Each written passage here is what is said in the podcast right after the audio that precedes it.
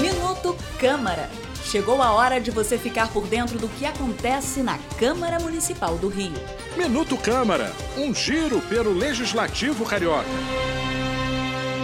Com o objetivo de conscientizar a população carioca sobre os riscos do uso de drogas ilícitas, os vereadores do Rio aprovaram um projeto de lei que obriga a exibição de vídeos educativos antidrogas na abertura de todos os shows artísticos e eventos culturais no município do Rio de Janeiro.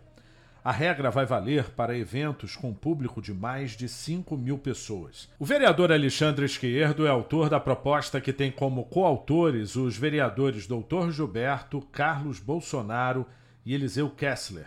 A matéria foi aprovada em segunda discussão e agora segue para sanção ou veto do prefeito. Eu sou Sérgio Costa e este é o Minuto Câmara. Minuto Câmara, um giro pelo Legislativo Carioca.